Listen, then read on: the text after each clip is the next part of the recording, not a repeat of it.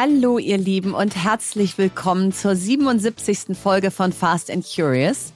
Mit deutlich mehr Kraft und guter Laune sprechen wir heute im Catch-up über unsere Gedanken, die wir uns hier in unseren Urlauben machen.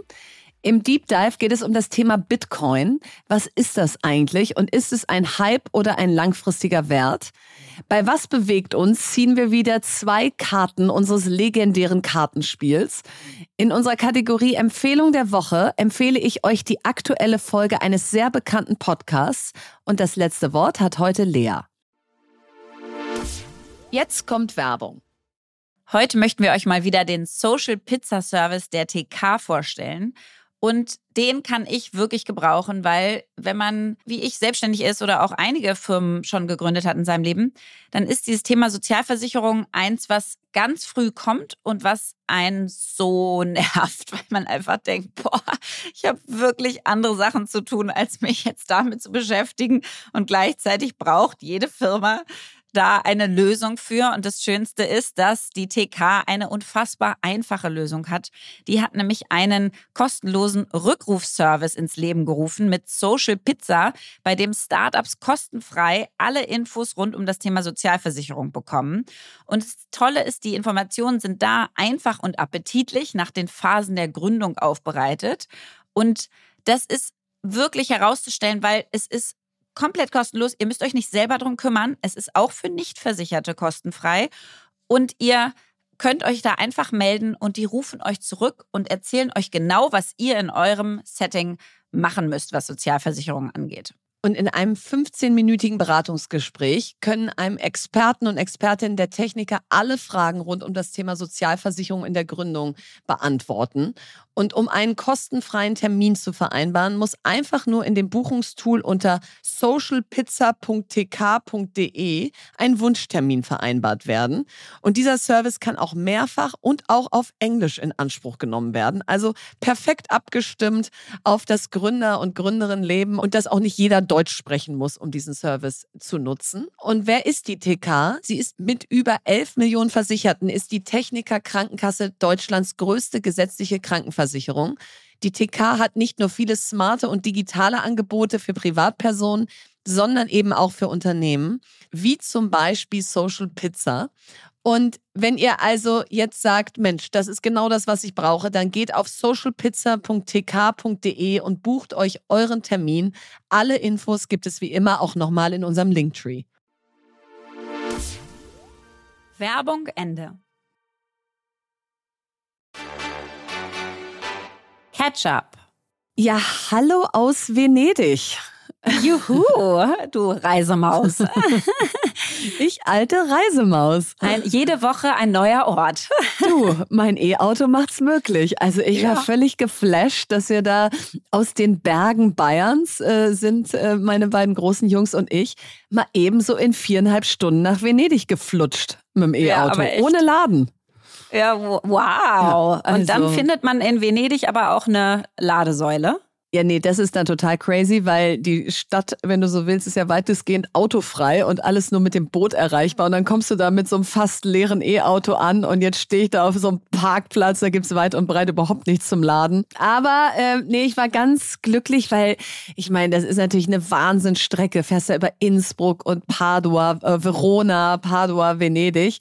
Also Europa ist schon was Feines. Ist auf jeden Fall was Feines. Und was ist da jetzt euer Programm? Also gestern haben wir hier äh, Kulturhochprogramm gemacht. Wir sind auf die Biennale, auf das Biennale-Gelände gelaufen mit den Kindern. Und mhm die Biennale, das ist mir ja alles ein Begriff, aber was ich überhaupt nicht wusste, ist, dass es eben auf diesem Biennale-Gelände feste Pavillons von allen Ländern gibt. Also Deutschland, USA, Korea, äh, Griechenland, Spanien, Japan, you name it, ja. Oh, wow. Und mhm. die sind und die werden halt einfach immer wieder mit neuen Kunstausstellungen bespielt, aber die sind äh, feste Gebäude auf diesem Gelände, ist ganz beeindruckend. Kannst du also so von Land zu Land wandern. Und das ist tatsächlich dann auch für die Kinder total spannend, weil du dann irgendwie sagst, so jetzt gehen wir mal äh, nach Spanien, guck mal, was die da so machen und so. Und äh, drei Meter weiter ist dann ist dann Irland oder so. Also nein, war ganz toll. Und was ich einfach so liebe, Lea, an diesen an diesen absichtslosen Urlauben, nenne ich sie mal, ja. Also wo du mhm. nicht weißt, du hast eigentlich keinen Plan. Du fährst einfach nach Venedig und dann schaust du mal. Ähm, ist das, was so passiert, wenn du keinen Plan hast. Also du sitzt dann plötzlich mit den Kindern da in so einem kleinen Park und dann ist da plötzlich so ein toller Spielplatz und dann spielen die da stundenlang so, dass wir beide lesen können auf der Bank, was ja gar nicht geplant war. Und dann fällst du in so einen kleinen Eisladen rein und das ist ungefähr das leckerste Eis, was du je gegessen hast. Und dann holst du unser Kartenspiel raus beim Abendessen und dann entstehen plötzlich Gespräche, die wir so noch nie hatten. Also das ist für mich so Urlaub für die Seele, weil es mal nicht so getaktet, geplant, äh, durchorganisiert ist. Total, kann ich voll nachfühlen. Wir sind, ich bin gestern ja erst in, im Urlaub angekommen. Also ich bin mhm. nach äh, Südspanien, wir sind so in der Ecke von Tarifa geflogen und habe jetzt hier bei, also quasi wir sind bei Freunden, die hier ausgewandert sind nach Spanien und übernachten hier und zwar auch mit dem Papa meiner Kids und seiner ähm, Freundin. Und Ui, die, das ist ja, ja Full House. Ja, schön. Full Patchwork ja, ja, Full House, ja. genau. Und, äh, und da bin ich natürlich ja die ganze Zeit, weißt du ja, immer total stolz, dass wir das so machen und so hinkriegen ja. und so weil nämlich unser Sohn diese Woche Geburtstag hat und deswegen wollen wir auch alle mit ihm feiern und das ist irgendwie von allen auch gemeinsam organisiert. Aber heute fand ich das auch so schön. Wir sind so ungeplant aufgewacht, haben noch gar nicht so richtig die Woche besprochen und dann hat die Freundin von meinem Ex-Partner so, ein, so eine Art TKKG für die Kinder organisiert. Also weißt mhm. du, so eine, so eine Schnitzeljagd. Detektiv, Spionsuche. Und es war so süß. Und dann mussten die uns alle befragen und irgendwie Schreibeproben von uns äh, nehmen und gucken, wer hat da was gemacht und das rausfinden und so. Und da habe ich echt gedacht, weißt du, also je mehr Menschen du bist, desto mehr Ideen kommen ja auch so auf den Tisch. Jeder bringt ja so seine oder ihre Sache ein. Ja. Und das war so süß, jetzt dieses ganze Mobile, von dem ich ja schon mal erzählt habe, zu sehen, wie das so miteinander funktioniert, wenn man sag ich mal, sein Ego beiseite legen kann ne? und mhm, einfach sagt, okay, mhm. was ist denn eigentlich Was da? sicher auch nicht immer ganz einfach ist. Genau, ist gar nicht einfach. Und was, was ist denn eigentlich schön ja. daran? Und ähm, ich habe das ja schon mehrfach erzählt, dass ich da so, ja, dass das schon eine Herausforderung ist, immer wieder zu schauen, was ist das Beste für die Familie, dass man nicht die alten Verletzungen wieder hochholt und solche Sachen. Ähm, und das ist gerade wirklich, also ich bin gerade richtig in so einem, ich habe das Gefühl, diese Trennung habe ich ja schon öfter von gesprochen, ist so drei Jahre her. Und jetzt hatte ich so das Bild von so einer Sanduhr, wie der Sand da so durchläuft. Und der lief jetzt so drei Jahre da durch. Und ich habe wirklich das Gefühl, quasi so das letzte Korn ist jetzt durchgelaufen. Nicht, dass das nicht mehr unser Thema immer sein wird in dieser Familie und so natürlich und das uns alle bewegt. Aber irgendwie ist quasi dieser Verarbeitungsprozess davon durch. Also es ist einfach das letzte Sandkorn da jetzt gefallen. Ja. Und wir sind jetzt in so einer neuen Phase. Und das, äh, deswegen komme ich gerade drauf, weil du gesagt hast, so ungeplant und wenn Sachen entstehen, die man halt gar nicht ja. vordenkt. Das war halt heute genauso. Und ich finde, das sind immer die Momente, wo man dann so da steht und denkt, boah, wie schön ist es, das einfach laufen lassen zu können und sich darauf einzulassen. Ja, und, und auch dieses, was ich so dachte jetzt, ich hatte ja die letzte Woche mit den zwei großen Jungs alleine und was dann so passiert ist, du suchst ja so ein bisschen, also ich tue das zumindest im Urlaub immer nach Anhaltspunkten, dass, dass es ja alles gar nicht so schlecht ist, wie es läuft, ja. Also ich, ich versuche immer, wenn ich dann mal Zeit habe ähm, und so viel Zeit habe, dann wirklich immer so ganz genau zu beobachten, geht's hier jedem gut? Ist, ist nicht immer alles perfekt, ja, aber so ähm, kriegen wir das so im Großen und Ganzen gut hin. Und das ist das, was ich letzte Woche gedacht habe, was man total unterschätzt jetzt, ich meine, bei uns sind es ja wirklich vier Kinder, also echt viel. Ich war ja früher auch nur zu zweit mit meiner Schwester. Ähm, da, da ist es viel leichter, auch mal die eine oder die andere zur Seite zu nehmen. Bei vieren ist das viel schwerer.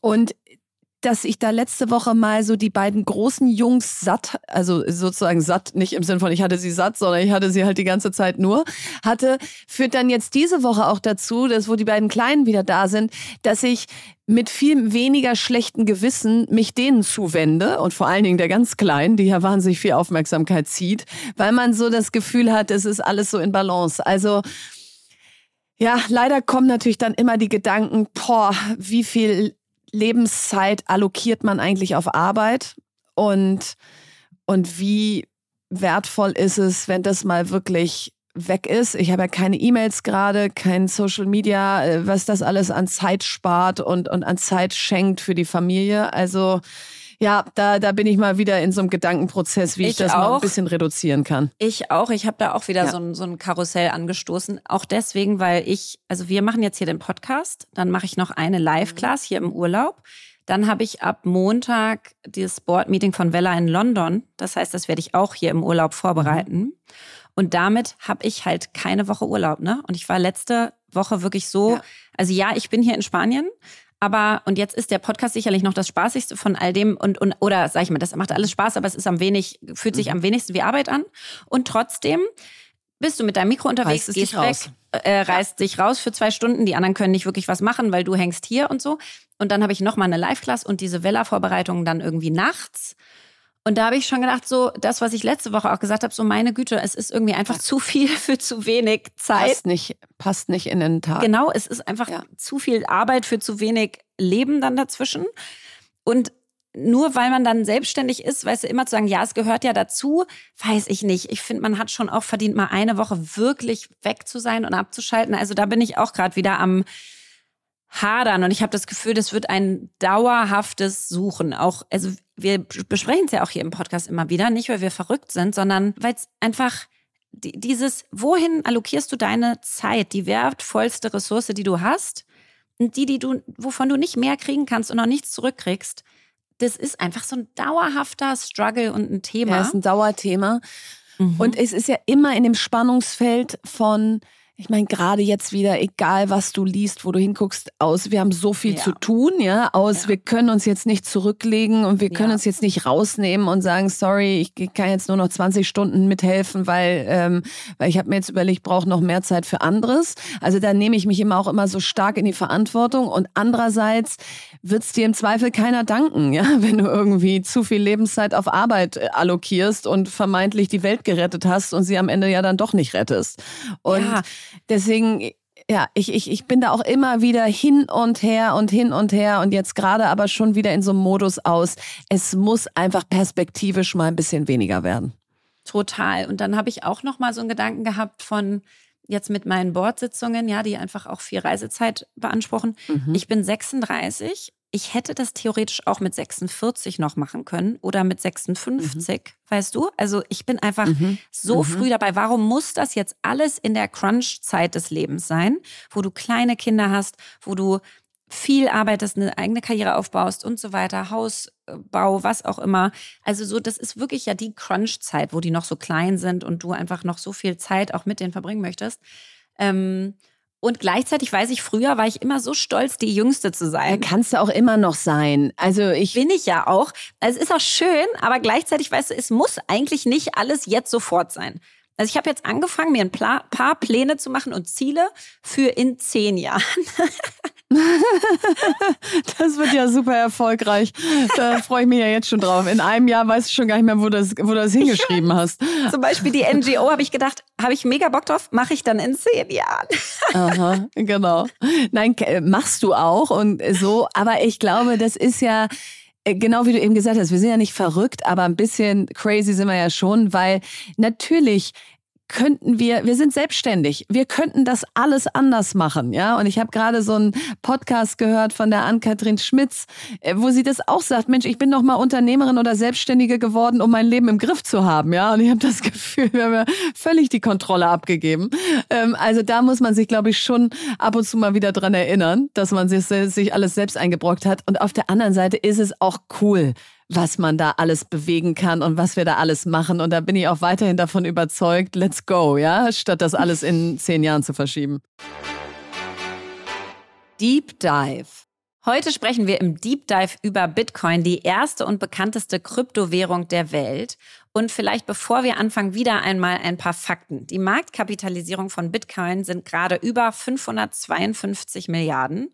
Bitcoin wurde am 31. Oktober 2008 digitale Realität, also gestartet, gegründet, gelauncht und ein Jahr später kostete ein Bitcoin rund 0,00076 Dollar.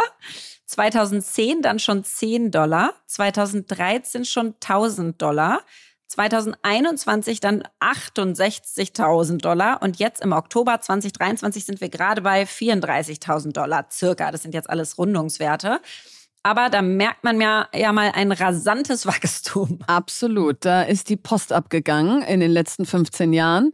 Schade eigentlich, dass man sich nicht ein paar Bitcoins bei 0,00076 ja. Dollar gekauft hat. Ähm, und der Marktgrößenbericht von Crypto.com besagt, dass die Zahl der Kryptowährungsbesitzer und Besitzerinnen weltweit bis Ende 2023 eine Milliarde erreichen wird. Also crazy, wie viele Menschen dann schon Krypto haben und Bitcoin wird aber wahrscheinlich weiterhin der Spitzenreiter sein. Und deswegen Grund genug, sich diesem Thema jetzt mal hier anzunehmen. Und dazu haben wir uns Anita Posch eingeladen, eine renommierte Bitcoin-Ausbilderin, Autorin des Buches Learn, Earn Bitcoin und Gründerin der Online-Plattform Crack the Orange sowie Gründerin von Bitcoin for Fairness, einer gemeinnützigen Organisation, die sich auf die Einführung von Bitcoin im globalen Süden konzentriert konzentriert. Und Anitas Fokus liegt auf der Förderung von Bitcoin als Tool für finanzielle Freiheit und Inklusivität sowie auf der Aufklärung von Menschen, die sich mit digitaler Privatsphäre und Selbstbestimmung beschäftigen. Also viele Themen und wir freuen uns sehr auf das Gespräch. Liebe Anita, herzlich willkommen bei Fast and Curious. Ja, hallo Verena, hallo Lea Sophie. Vielen Dank für die Einladung. Ich freue mich sehr, dass ich heute dabei sein darf. Ja, sehr schön. Wir sprechen ja heute über das Thema Bitcoin und vielleicht mal angefangen mit Bitcoin für Dummies, äh, denn Bitcoin gibt es jetzt seit circa 15 Jahren und trotzdem können sich die wenigsten wirklich etwas darunter vorstellen. Was ist Bitcoin genau, Anita, und wie erklärst du das unseren Zuhörer und Zuhörerinnen? Ja, gerne. Ja, Bitcoin äh, ist für viele Leute vieles äh, Verschiedenes, aber im Grunde finde ich, dass Bitcoin wie digitales Bargeld ist. Du kannst äh, Bitcoin besitzen wie eine Banknote. Dafür mhm. brauchst mhm. du auch kein Bankkonto. Und um Bitcoin zu nutzen, benötigst du auch keinen Identitätsnachweis. Du musst dich nirgendwo registrieren. Und weil Bitcoin so dezentral ist, gibt es auch kein Unternehmen dahinter. Es ist quasi für alle da. Und wenn ich dir jetzt zum Beispiel Bitcoin senden würde, dann sende mhm. ich dir das direkt ohne Vermittler, als ob wir uns irgendwo treffen würden auf der Straße und ich gebe dir Bargeld in die Hand. Und dann mhm. ist das sofort abgeschlossen, dieser Handel. Und du besitzt diese Bitcoin wie das Bargeld dann und niemand kann sie dir wegnehmen oder den Zugang versperren. Und das mhm. Großartige an Bitcoin ist, Bargeld kannst du jetzt schlecht international übers Internet verschicken, aber mit ja. Bitcoin kannst du das, ja. Und es ist gesamt gesehen ein Internetnetzwerk wie das Internet, das wir schon kennen. Und das hat eben den Zweck, ein Kommunikationsmittel zu sein. Es sind neue Businessmodelle darauf entstanden. Und Bitcoin ist ein Internetnetzwerk, das ausschließlich den Zweck hat, digitalen Werttransfer zu machen. Mhm. Und ähm, Bitcoin ist kein staatliches Geld. Und daher gibt es auch keine monetäre Inflation. Ähm, wenn jetzt zum Beispiel äh, bei uns in Deutschland und Österreich gibt es ja jetzt auch einmal zum ersten Mal seit 100 Jahren eine relativ hohe Inflation. Das sind wir nicht gewöhnt. Viele Menschen in vielen anderen Ländern haben das ständig und noch viel schlimmere Inflation. Und dadurch, dass die Menge von Bitcoin beschränkt ist, ist es auch ein bisschen wie Gold, nur digital, weil fürs Gold gibt es ja auch nur eine beschränkte Me Menge und es eignet sich daher langfristig zum Sparen. Und ich möchte noch hervorheben, ähm, weil das ja auch ein Podcast jetzt mit drei Frauen ist, ähm, speziell für Frauen kann Bitcoin ein Werkzeug sein, das ihnen mehr Freiheit bietet. Hm, die Mehrheit der Menschen weltweit, die keinen Zugang zu einem Bankkonto haben, sind Frauen. In manchen Ländern haben sie kein Recht zu erben oder etwas zu besitzen. Ich kenne eine äh, Frau aus Afghanistan, die hat ein Unternehmen dort gegründet 2012, 2013 und hat begonnen, ihre Mitarbeiterinnen, ausschließlich Frauen, in Bitcoin damals zu bezahlen. Das war natürlich dann 2014, 15 furchtbar, weil da ist der Kurs dann abgestürzt.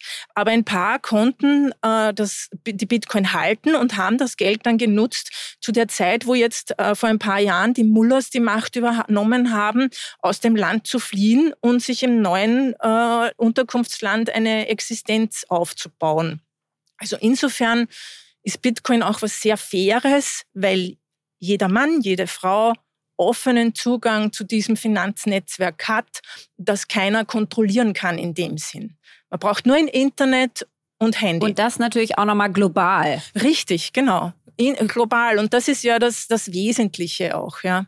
Und vielleicht einmal dazu zu dem globalen, weil es gibt ja auch andere Kryptowährungen, wenn wir jetzt darauf mal gehen. Und das heißt, wie würdest du denn sagen, unterscheidet sich Bitcoin? Natürlich ist es die bekannteste und erste, aber sonst noch so von den anderen Kryptowährungen?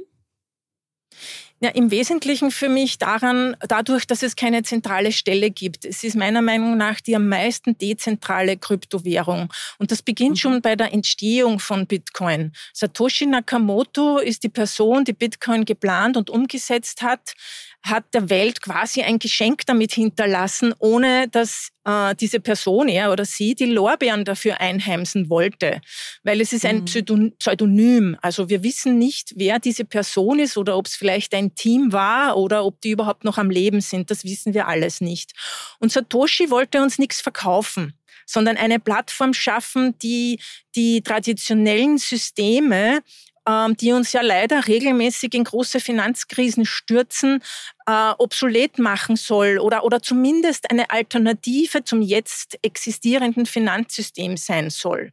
Und mhm. ähm, bei den anderen Kryptowährungen gibt's überall Gründer und Teams. Das ist nicht, das ist quasi ein sogenannter Altcoin, sagt man, ja, also etwas anderes als Bitcoin. Es kam danach und die sind sehr oft natürlich profitorientiert, weil sie von Investoren Gelder bekommen oder weil sie ein sogenanntes Pre-Mining machen, wo sie bereits Token ihrer eigenen Kryptowährung erzeugen und diese an erste Investoren, an Insider quasi verkaufen, bevor das System überhaupt für die Allgemeinheit zugänglich ist.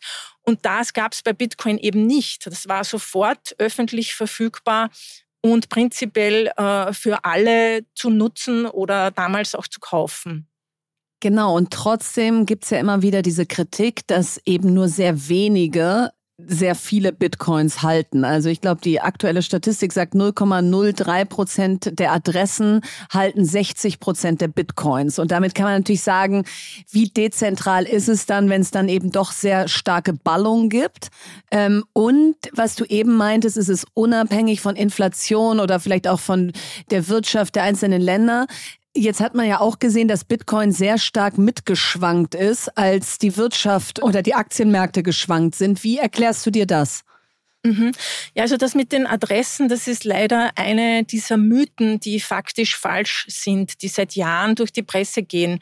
Ja, das stimmt. Äh, Leute, die schon 2011, 2012 oder 2013 an Bitcoins revolutionäres Potenzial geglaubt haben und das gesehen haben und damals ein paar tausend Euro oder nur ein paar hundert Euro investiert hatten, die sind heute sehr gut finanziell abgesichert. Keine Frage.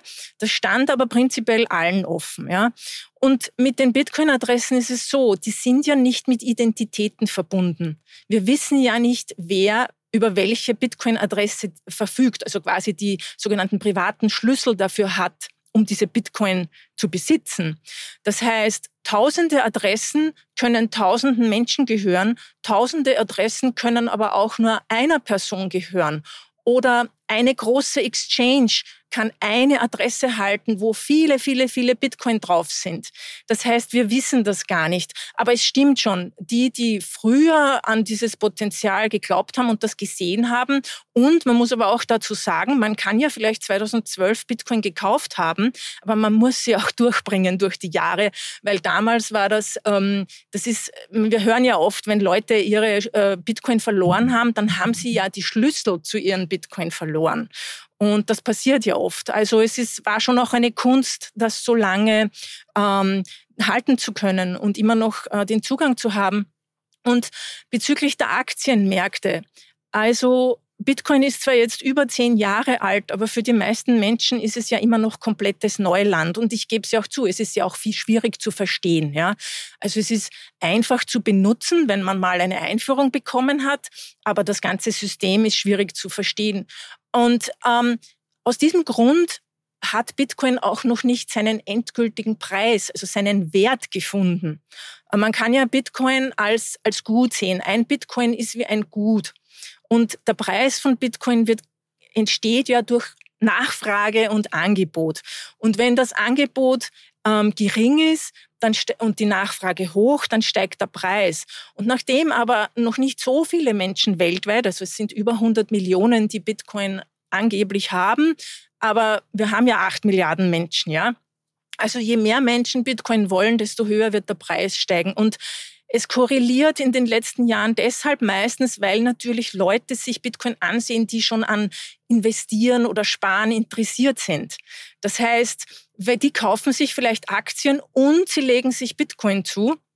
Und dann haben wir eine finanzielle Krise. Sie brauchen das Geld flüssig und verkaufen ihre Aktien und verkaufen ihre Bitcoin. Und deshalb korreliert Und es zeigt uns aber auch, dass die meisten Leute Bitcoin noch nicht verstanden haben, weil man muss es länger halten. Man muss es genau dann äh, erlernen und, und, und äh, versuchen zu bekommen, wenn der Markt unten ist. Ja? Und mhm. ähm, es ist auch heuer zum ersten Mal so, dass diese Schwankungen, diese Korrelation zurückgegangen ist. Und ja, man wird sehen, wie das weitergeht. Und jetzt, Anita, hast du gerade gesagt, also man muss es dann bekommen, wenn es unten ist. Ähm, wann bist du denn selbst in Bitcoin eingestiegen? Bist du zu einem richtigen Zeitpunkt, als es noch ganz am Anfang war oder als es mal den Crash gab? Oder wann bist du da reingegangen? Und auch, sag ich mal, wie mutig und wie bist du dann so Expertin für dieses Thema Bitcoin geworden? Also ich habe 2011 zum ersten Mal von Bitcoin gehört, habe darüber getweetet, habe es aber abgetan, weil ich verstanden habe oder dachte, es ist nur ein neues PayPal. Und ich dachte mir, wozu brauchen wir einen neuen Zahlungsanbieter? Ja? Ähm, mhm. Das heißt, ich habe damals keine Bitcoin gekauft oder auch nicht gemeint auf meinem Computer.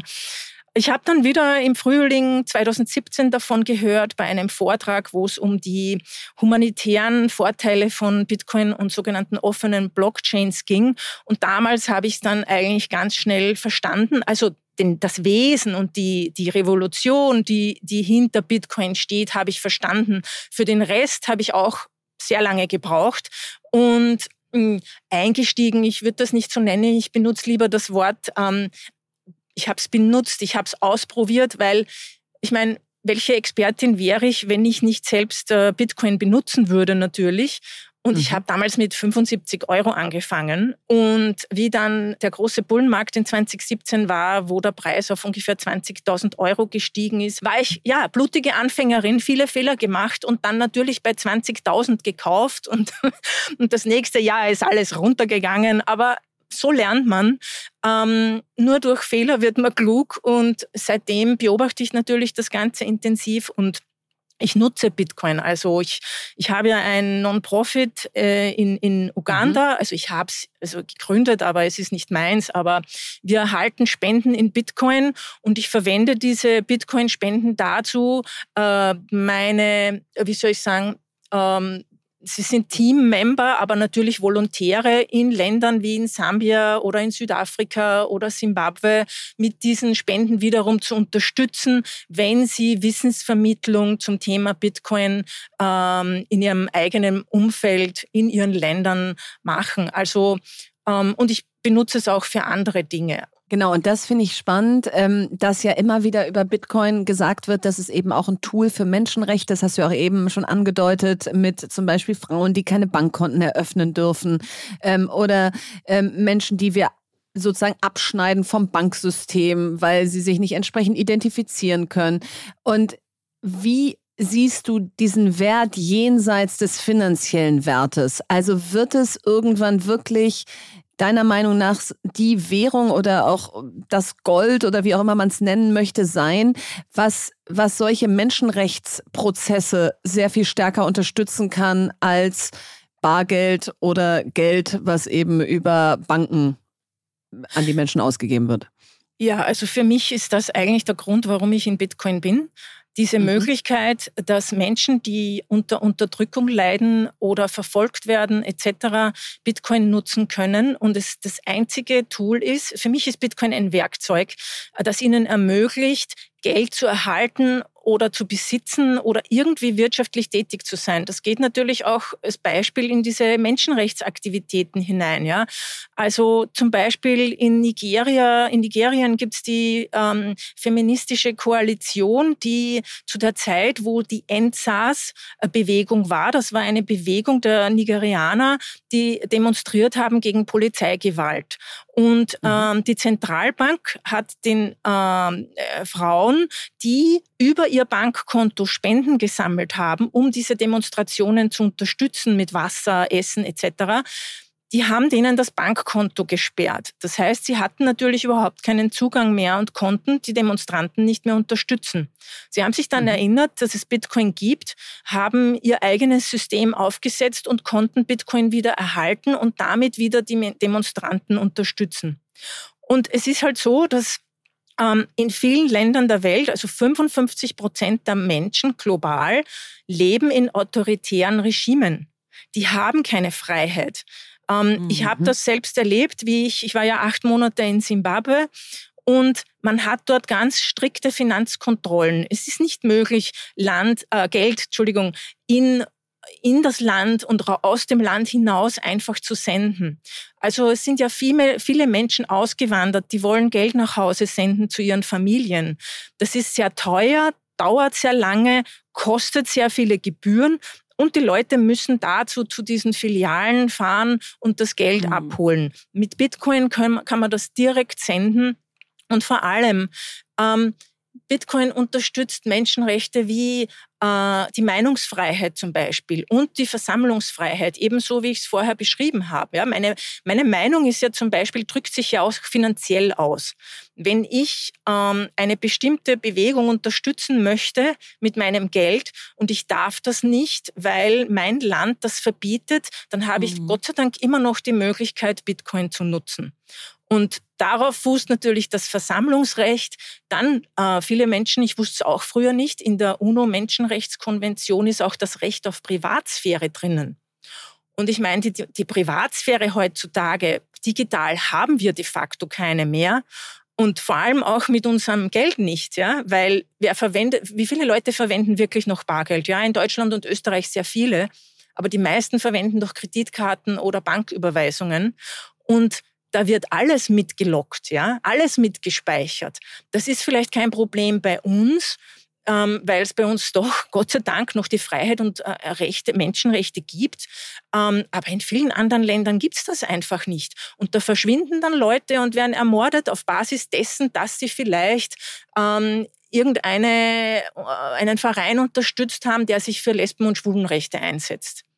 Also insofern ähm, ist für mich für mich ist Bitcoin eins der wichtigsten Werkzeuge, um diese 55 Prozent der Menschheit äh, von ihrem schrecklichen Los ein bisschen zu befreien und ihnen mehr Freiheit wiederzugeben.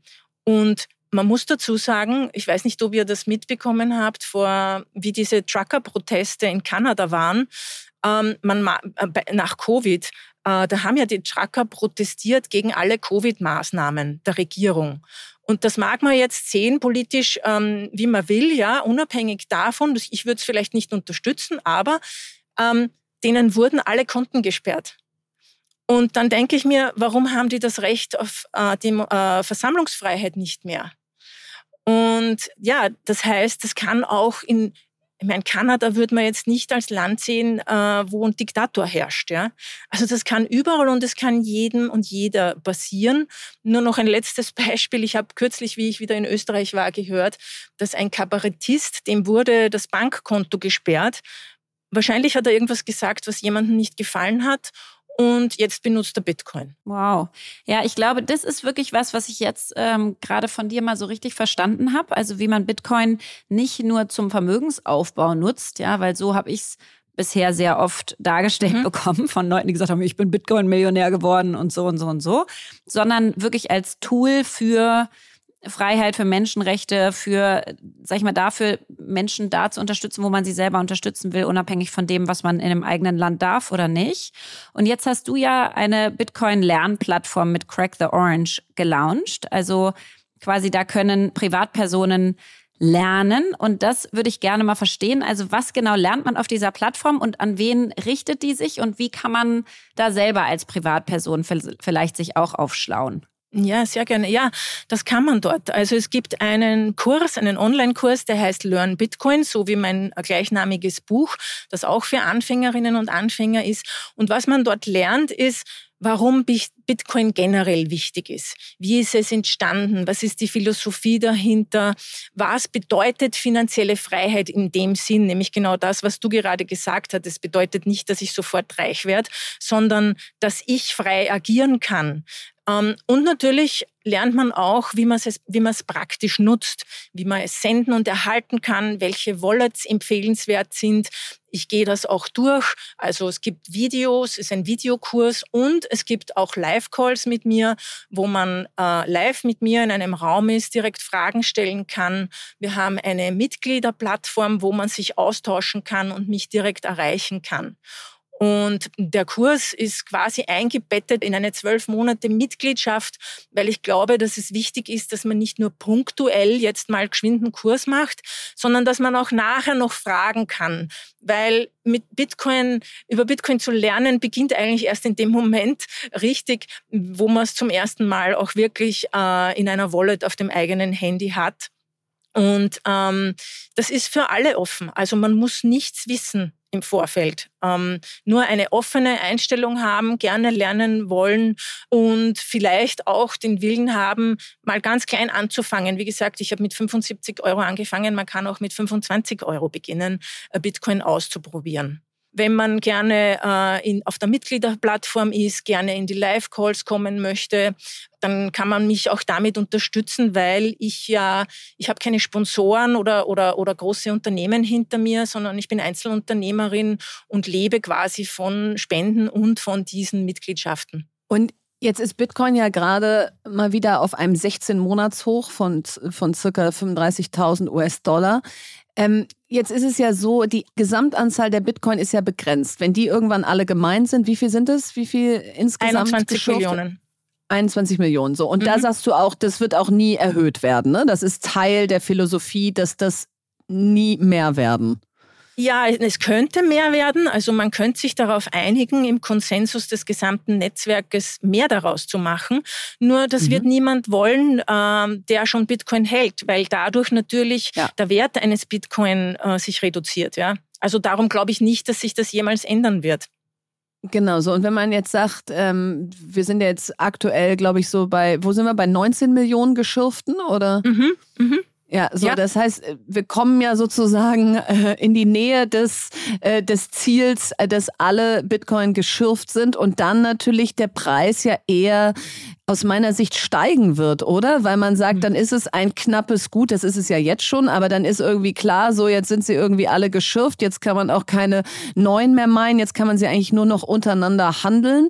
Wie schätzt du also die zukünftige Entwicklung ein? Sagst du ja, das stimmt, dass das perspektivisch eigentlich eher nach oben geht im Preis oder sagst du, nee, das kann man so nicht sagen, weil es eben dann doch wieder was mit Vertrauen und mit Angebot und Nachfrage und allgemeiner Wirtschaftslage der Menschen zu tun hat und wenn die wenig Geld haben, dann schmeißen sie vielleicht auch Bitcoin auf den Markt. Ja, es stimmt alles, was du sagst und es gehört alles irgendwie zusammen. Darum ist es mhm. sehr schwierig, Preisschätzungen zu machen und ich hüte mich davor, irgendwelche äh, Prognosen zu erstellen. Mhm. Aber was du auch sagst, ist auch richtig. 21 Millionen ist das Maximum. 19,3, glaube ich, sind bis jetzt äh, im mhm. Umlauf. Aber das geht noch bis 2140. Also der Prozess läuft so, es okay. ist erst 2140 zu Ende. Dann werden keine neuen Bitcoin mehr ausgegeben, aber das Mining geht ja weiter. Und die Entwicklungen der letzten Jahre zeigen uns ein wiederkehrendes Schema, weil alle vier Jahre gibt es eine sogenannte Halbierung. Also im Moment bekommt jeder Miner 6,25 Bitcoin pro erzeugtem Block. Das heißt, etwa alle mhm. zwei, zehn Minuten werden 6,25 Bitcoin neu erzeugt. Das mhm. halbiert sich im Jahr 2024, also nächstes Jahr wieder. Und dann sind es nur mehr 3,125 Bitcoin. Deswegen wird es immer langsamer. Ja. Genau, so wird es immer langsamer. Und so, wenn jetzt zum Beispiel die Nachfrage gleich bleibt im Jahr 2024 und das Angebot aber geringer wird, dann könnte logischerweise mhm. der Preis steigen. Aber wie du sagst, mhm. genau, wenn es sonst eine Finanzkrise gibt oder, oder keine Ahnung, man weiß nie, was passiert, äh, dann kann das natürlich auch nicht stattfinden oder später. Mhm. Aber wir sehen mhm. dieses Schema, dass es alle vier Jahre etwa einen Bullenmarkt gibt, dann stürzt der Bitcoin wieder ab und dann geht's wieder nach oben. Aber wissen kann es natürlich niemand. Und jetzt ist man ja da, äh, genau, wir wissen es alle nicht und man ist so ein bisschen abhängig. Und was man bei Aktien macht, ist dann einfach, äh, anstatt in Einzelaktien, auch in ETFs zu investieren, ja. Und jetzt gibt es Gerüchte ja über ein Bitcoin-Spot-ETF. Kannst du erstmal dazu was sagen, was der denn versuchen würde zu tun? Und hältst du sowas für sinnvoll? Also ich würde niemals in einen ETF investieren. Wenn ich Bitcoin haben möchte, dann halte ich Bitcoin. Ähm, weil das ist eigentlich der Sinn und Zweck von Bitcoin. Bei einem ETF muss ich wieder einer Institution vertrauen, dass sie meine Bitcoin wirklich für mich aufbewahrt. Ja, das sind ja quasi Papier-Bitcoin und ich besitze die ja dann auch nicht wirklich, weil das ist wie bei einer Exchange. Wenn ich dort meine Bitcoin halte und nicht in meiner eigenen äh, Wallet, äh, wo ich auch die Private Keys dafür habe, ähm, dann bin ich eigentlich der Börse ausgeliefert. Und ich müsste einen Teil meiner eventuellen Gewinne an den Fonds abgeben. Und ähm, wenn man sich jetzt ansieht, zum Beispiel, was letztes Jahr passiert ist mit FTX, ja, ein reguliertes Unternehmen, das jahrelang von den Medien und Politikern weltweit hofiert worden ist. Und in Wahrheit war das einer der größten Betrugsfälle, die wir je gesehen haben. Oder der mhm. Wirecard-Skandal könnt ihr euch sicher gut erinnern, wo mhm, Manager ja. fast zwei Milliarden Euro veruntreut haben, obwohl das ein DAX-Unternehmen war. Mhm. Drum vertraue ich hier nicht auf andere, sondern lieber mir selbst, mhm. weil ich ganz genau weiß, solange ich meine Keys nicht verliere, und das wäre wirklich blöd, das gebe ich zu, aber solange ich die nicht verliere, gehört mir, gehören mir meine Bitcoin. Und es ist ein öffentlich einsehbares Buchhaltungssystem quasi. Das heißt, mhm. niemand kann das verfälschen, ja, und niemand kann meine Ersparnisse veruntreuen. Und ähm, mhm. das ist das Großartige an Bitcoin. Ja, darum würde ich nicht in einen ETF investieren, nein. Aber ja, viele Menschen wollen das doch gern machen und das hat man ja auch gesehen. Die Reaktion war ja, dass der Kurs von Bitcoin sofort gestiegen ja. ist. Und ähm, ich glaube auch, wenn der Spot-ETF in den USA genehmigt wird, dann wird viel institutionelles Geld, da verstehe ich es wieder, weil eine Institution braucht eine andere Institution mit Verträgen, äh, mhm. damit man das kaufen kann. Aber bei Privatpersonen würde ich sagen, einfach selbst halten. Und das wäre auch meine Frage zum Abschluss an dich. Einfach selbst halten. Du würdest also sagen, wer jetzt heute uns hier zugehört hat und sagt, okay, Bisher habe ich das vielleicht gar nicht verstanden oder abgetan als was auch immer, äh, etwas, was mir nicht zugänglich ist. Würdest du sagen, beschäftigt euch damit und ihr könnt auch jetzt noch in Bitcoin einsteigen. Es ist nicht zu spät. Im Gegenteil, das, was Bitcoin sein soll, das äh, ist im Prinzip ja zeitlos. Das ist nicht, das hat kein Verfallsdatum, sondern gerade was du in Bezug auf Menschenrechte und so sagst, wird ja immer gelten. Also wer, wie wäre dein Abschlussplädoyer? Ja, absolut. Bitte beginnen, sich damit zu beschäftigen. Man muss ja nicht gleich Bitcoin kaufen oder, oder etwas, aber zumindest mal darüber lernen und mehr Bescheid wissen und offen sein. Ähm, es ist mit Sicherheit eine Technologie, die so einen Umbruch hervorrufen wird wie das Internet in den 90er Jahren. Davon bin ich absolut überzeugt. Ich war 1997, habe ich meinen ersten Internetanschluss zu Hause bekommen und ich wusste, das wird groß, das verändert die Welt und ich habe das auch bei Bitcoin bin ich mir ganz sicher, dass das so passieren wird. Und insofern sind wir wirklich noch immer sehr, sehr früh. Man sieht ja auch, wie wenige Leute wirklich darüber Bescheid wissen und wie viele Fehlinformationen auch darüber verbreitet werden und sich nicht abhalten lassen bitte von denen, die auf YouTube und sonst irgendwo nur herumgrölen und schreien, äh, dass morgen der Bitcoin 200.000 Euro sein wird etc sondern sich einfach ganz in Ruhe für die eigene Situation speziell damit auseinandersetzen und, und äh, gute Bücher lesen und sich weiterbilden und dann vielleicht mal äh, versuchen, ähm, es auszuprobieren. Und ich bin der Überzeugung, dass wir noch sehr, sehr früh dran sind. Super, Anita. Also vielen Dank. Ein, ein, wie du selber sagst, sehr komplexes Thema. Keins, was man mal eben so im Vorbeigehen versteht. Aber nach dem Gespräch heute mit dir eins, was sich absolut lohnt, tiefer einzutauchen. Also tausend Dank, dass du da warst. Vielen Dank. Vielen Dank, Verena. Vielen Dank, Lea. Tschüss. Jetzt kommt Werbung. Heute möchten wir euch nochmal Professor Dr. Steinkraus vorstellen. Und Professor Dr. Steinkraus bietet evidenzbasierte Hautpflege. Das heißt, die ist von dem Gründer des Dermatologikums in Hamburg, Professor Dr. Steinkraus, selber entwickelt. Und das schon seit 40 Jahren. Das Unternehmen hat durch seinen evidenzbasierten Ansatz endlich im Wirrwarr all der Pflegeangebote da draußen eine dermatologisch seriöse Lösung geschaffen. Und das Tolle ist, dass man bei Professor Dr. Steinkraus wirklich für jeden Hauttyp die passende Hautpflege findet. Ja, und ich liebe diese Produkte und nehme seit ein paar Wochen morgens zum Beispiel das Hyaluronserum und bin da wirklich total begeistert. Hab auch wirklich das Gefühl, dass das zu mir passt und das, was du gerade sagst, dass es passend für jeden Hauttyp ist. Also, dass man nicht das Gefühl hat, da bin ich nicht gemeint, sondern im Gegenteil, ich strahle und, und glowe wie lange nicht mehr. Und hier ist eben echte dermatologische Kompetenz geboten. Und Professor Dr. Steinkraus hat ein wirklich authentisches Interesse an unserer Haut. Und wenn ihr jetzt neugierig geworden seid, dann besucht doch mal die Website unter www.steinkraus.com. Im Online-Shop gibt es bis zum 15. Mai mit unserem Gutscheincode FAST15, FAST groß geschrieben 15, 15% auf das gesamte Sortiment und ihr dürft euch geehrt fühlen, denn solche Rabatte gibt es bei Professor Steinkraus eigentlich nicht. Also Randa bis zum 15. Mai und dann tut ihr mit eurem Einkauf auch noch etwas Gutes, denn Professor Dr. Steinkraus ist Vorreiter im Moorschutz. Für jedes verkaufte Produkt wird dafür gespendet und alle Infos findet ihr wie immer auch nochmal in unserem Linktree. Werbung Ende. Was bewegt uns?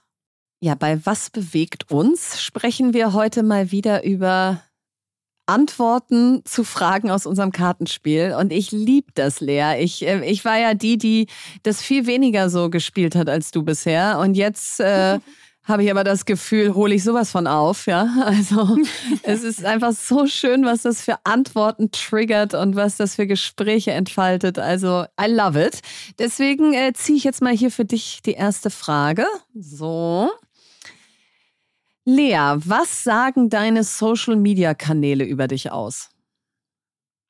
Mm, meine Social, also meine Social Media Kanäle würde ich mal reduzieren auf LinkedIn und Instagram. Mhm. Und, also, weil das sind ja die, die ich hauptsächlich äh, bespiele. Ähm, ich würde sagen, auf jeden Fall sagen die aus, das ist eine junge Erwachsene, die relativ viel, die sehr umtriebig ist, die viel macht. Ja, die ich wollte gerade sagen, sieht man, glaube ich, viele viel. Themen in ihrem Leben hat. Ja, genau. Ja. Die, die Bühnen sieht man viel, das Bunte sieht man viel durch diese ähm, auch Outfits, die ich da dann immer trage. Ich glaube, man sieht viel Lachen, viel Freude, viel Leichtigkeit viel dieses Thema Unternehmertum und Dinge testen und verwerfen. Ich glaube, den Teil Chaos sieht man schon auch ganz gut. Also ich habe nicht das Gefühl, dass meine Social-Media-Präsenz was anderes darstellt als ich in Realität, muss ich wirklich sagen. Und was ich manchmal aber so gedacht habe, ist, ich habe ähm, ich bin mir nicht sicher, ob man den Teil, wo ich einfach unfassbar langweilig arbeite und mich vorbereite und Nachtschichten mache und vorm Laptop sitze und Sachen lese und denke und editiere und verwalte und organisiere und Buchhaltung mache und all das, was dazugehört, was gefühlt 80 Prozent sind und 20 Prozent sind maximal die ganzen Bühnen und Auftritte und das Bunte, was man da bei Social Media sieht.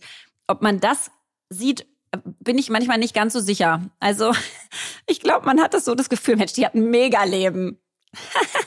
ist nur Fun and Games. Ja, total. Das denkt man bei Social Media immer. Fun and Games, ja. Und, und, und der andere Teil kommt zu kurz. Aber auf der anderen Seite denke ich dann, wenn man sich dann irgendwie permanent nachts abbildet, wo man da mit einer Brille äh, in schummerigem Licht sitzt, um zu zeigen, wie viel Akten man gerade frisst, weiß ich jetzt auch nicht, ob die Leute dann total inspiriert sind und sagen, okay, dann darfst du ja auch wieder Fun and Games haben, weil sie saß da ja wieder die ganze Nacht. Also dafür haben wir den Podcast, da wisst ihr ja, wie viel Arbeit das, das alles ist. Ne? Und dann können wir auf den Social Media Kanälen ein bisschen mehr äh, Spaß vermitteln. Ein bisschen mehr Glamour verbreiten. Also ich habe auch einen, ähm, eine Frage für dich. Und zwar, was wäre der nächste erwartbare Schritt, wenn man nur auf deinen Lebenslauf schaut? dann, dann weiß man überhaupt nicht, was man zu erwarten hat. Also allein das Wort Lebenslauf kann ich schon so lachen. Ich weiß nicht, Na, ich, ich weiß gar nicht, wann ich das letzte Mal einen Lebenslauf. Ich weiß gar nicht, ich habe, glaube ich, gar keinen mehr, der in irgendeiner Form aktualisiert ist. Ich total. Nein. Nein. Doch, ich habe laufend Situationen, ja, wegen den auch Bordmandaten und so in diesen Interviewprozessen ja. ähm, und Screenings über Monate, da musst du immer einen aktuellen Lebenslauf mitschicken. Oha, ja, also ich habe neulich mal irgendwann die Frage gekriegt, ich glaube für den Startup-Verband oder so, hast du mal einen aktuellen Lebenslauf von dir, wo ich so dachte, guck doch auf verenapauster.de, da steht doch alles. Ähm, also guck doch mal auf LinkedIn, ja. Ähm, also ich glaube, da ich könnte mal wieder meinen Lebenslauf aktualisieren und wenn ich das dann täte, dann wäre der wahrscheinlich so fünf Seiten lang, wo dann jeder sagen würde, nee, Verena, ein Lebenslauf darf nicht fünf Seiten lang sein, den musst du auf einer Seite sehr übersichtlich darstellen. Mhm. Und wenn man den dann lesen würde, würde man denken, was zum Teufel macht die Frau alles? Und äh, keine Ahnung, was die als nächstes macht. Also ich glaube, ich habe den roten Faden einfach vor 20 Jahren durchgeschnitten. Ich glaube es wirklich. Okay, schön. Ich habe gerade gedacht, ob ich mal meinen Lebenslauf hier teilen sollte. Weil meiner ist so ordentlich. Der ist genau auf einer oh ja, Seite, bitte. der ist strukturiert, oh ja, da, da ist nichts das würde drin, wirklich was da alle nicht drin total sein sollte. interessieren. Ja. Ich habe da alles rausgenommen, obwohl man den natürlich über fünf Seiten, aber. Nee, das wäre so schön, wenn du das mal machen würdest. Aber das finde ich, das stimmt, ja. Wahrscheinlich würde man von deinem Lebenslauf wirklich nichts erwarten. Also nichts, nicht, keine Richtung wissen. nichts erwarten. nichts erwarten ist nee, falsch. Keine Richtung wissen. Ja, nee, das nee, ich bin ich bin eine Überraschungstüte. Ich könnte nächstes Jahr könnte Politik, die neue Gründung, es ist alles bei mir möglich, ja? Also wiegt euch nicht in Sicherheit, in welchem Feld auch immer ihr seid, dass ich da nicht auch bald rumturne. also, ja, nee, so, so ist das äh, mit meinem Lebenslauf. Aber dann äh, passt ja dazu ganz gut Ah nee, passt gar nicht, aber ist trotzdem cool.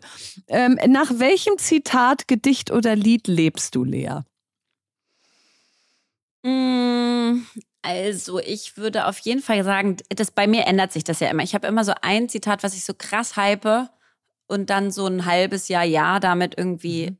äh, lebe. Und gerade ist es auf jeden Fall von dem Chris Williamson, das uh, You can't compete with someone who's having fun.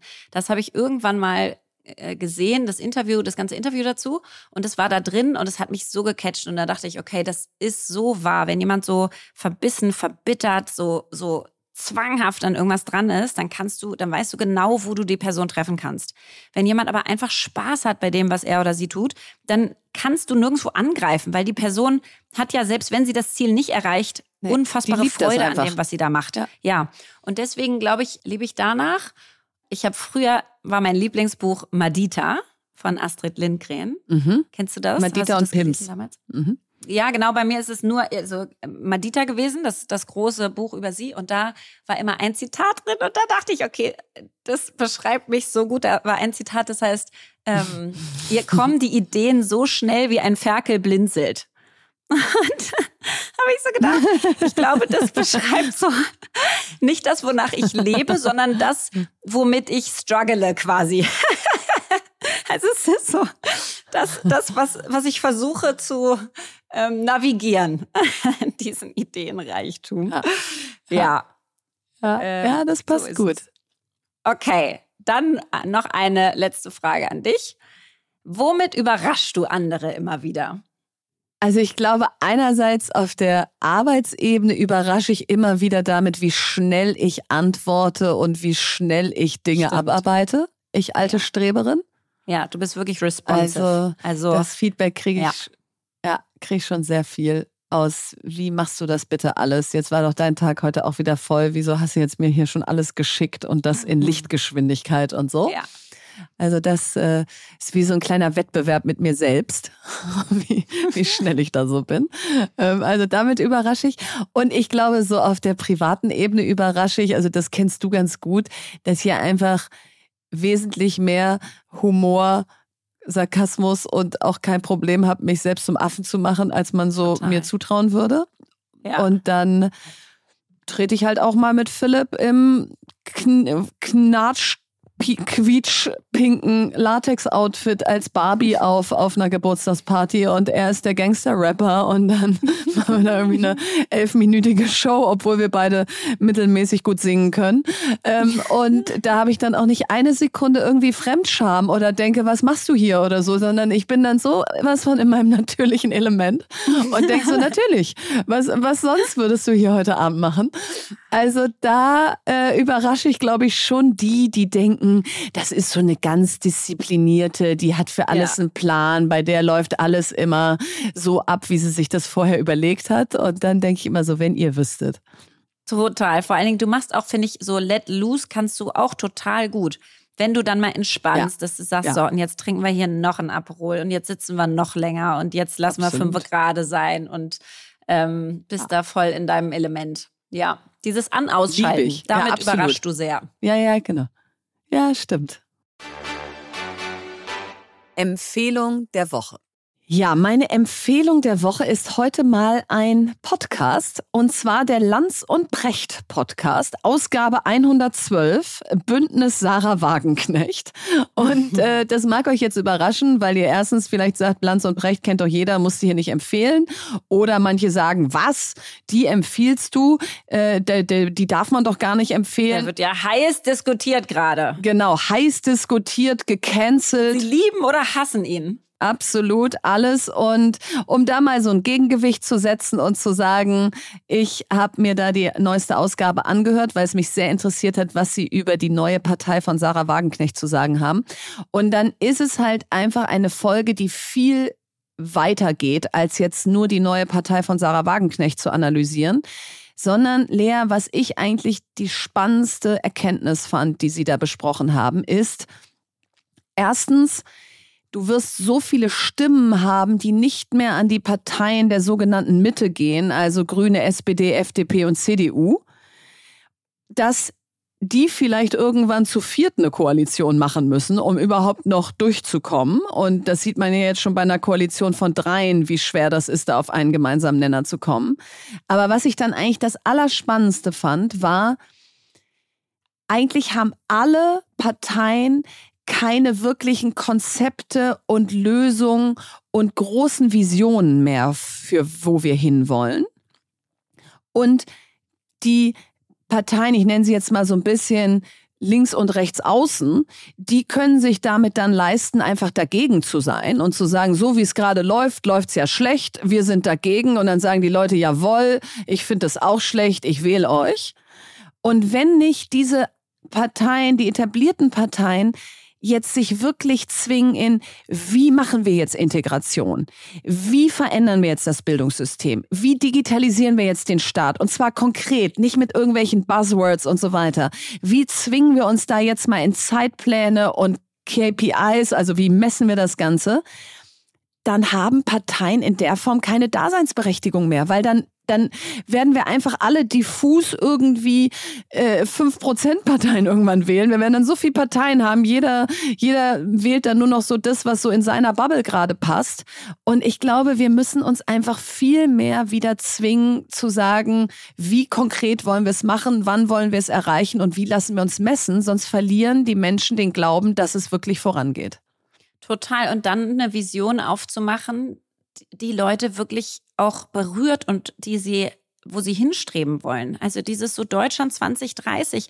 Was wollen wir denn für ein Land sein? Also wo wollen wir denn dahin? Was ist unser Claim? Welche, welche Figur ist eigentlich eine Identifikationsfigur für Deutschland derzeit? Weißt du, das gibt's gar nicht mehr. Wir hatten Angela Merkel, okay. Und jetzt gerade ist niemand, auch nicht auch nicht in der Popkultur ist eine richtige Identifikationsfigur, wo sich so Massen hinterstellen und denken, okay, das ist jetzt gerade so ein, so ein Bild, womit ich mich irgendwie verbinden kann. Also ich finde, das fehlt total. Da bin ich komplett dabei, dass es deren Verantwortung ist, sowas, dieses positive Narrativ aufzumachen. Und gleichzeitig, ich muss mich ja outen als äh, Lanz- und Precht-Hörerin. Also ich höre nicht nur die eine Aufgabe, sondern ich habe die fast ja, alle gehört. Wirklich? ja. ich finde den, ich finde den einfach sehr schlau und sehr ausgewogen. Und ja, die wurden schon unglaublich kritisiert für, für bestimmte Meinungen oder, oder ähm, Teile, die sie gesagt haben, aber die, die diskutieren sie dann auch immer wieder. Wie haben sie das gemeint und so weiter. Und ich bin absolut gegen diese Cancel Culture, weil, weil du es einmal nicht geschafft hat, hast, etwas genau so zu formulieren, wie es derzeit formuliert werden darf. Dann darfst du da gar nicht mehr drüber sprechen. Das bin ich einfach komplett dagegen. Und ich finde es so wichtig, dass wir noch diese Diskurse haben und dass wir auch Menschen zuhören, wenn sie sich erklären wollen, wie sie etwas gemeint haben und uns fragen, haben wir das Gefühl, ja. das ist authentisch? Und dann darf das, dann, dann darf man es auch mal ein bisschen anders formuliert haben, als, als das vielleicht gerade akzeptiert ist. Also ich finde, ich finde es angenehm, denen zuzuhören, wie sie solche Dinge erläutern. Ähm, und diese letzte Ausgabe auf jeden Fall auch. Sie macht einem allerdings auch ein bisschen Angst. Ja, ja. Also, Nein, sie macht einem Angst und sie macht ja. einen nachdenklich. Ja. Und, und sie, sie stellt natürlich einem die Frage, wo geht das hier alles hin? Aber da bin ich ja die große Optimistin, dass ich sage, wir haben es selber in der Hand, den Weg zu bestimmen und, und das Ruder auch wieder rumzureißen. Aber wir müssen uns jetzt halt einfach mal die Hände schmutziger machen. Und damit meine ich wirklich, was in einem Startup oder in Unternehmen auch so wäre. Wenn du da gerade in die falsche Richtung fährst und du merkst, der Umsatz geht runter, der Gewinn geht flöten, die Leute wollen nicht mehr bei dir anfangen, die, die, die da sind, kündigen, ja, was machst du dann?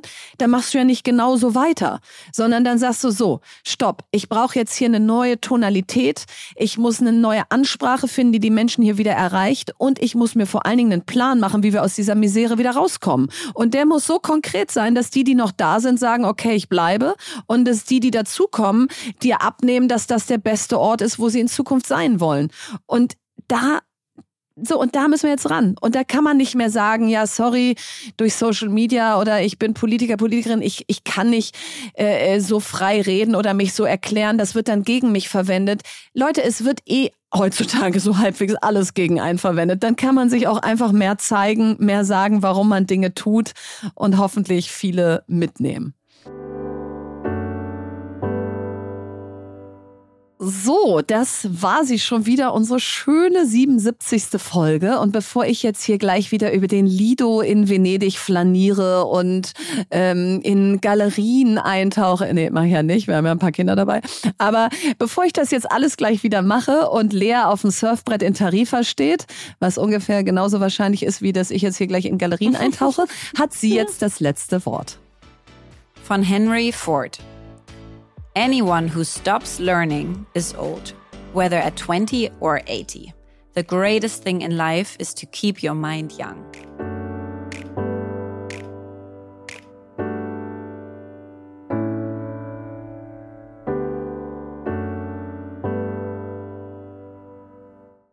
Dieser Podcast wird produziert von Podstars bei OMR.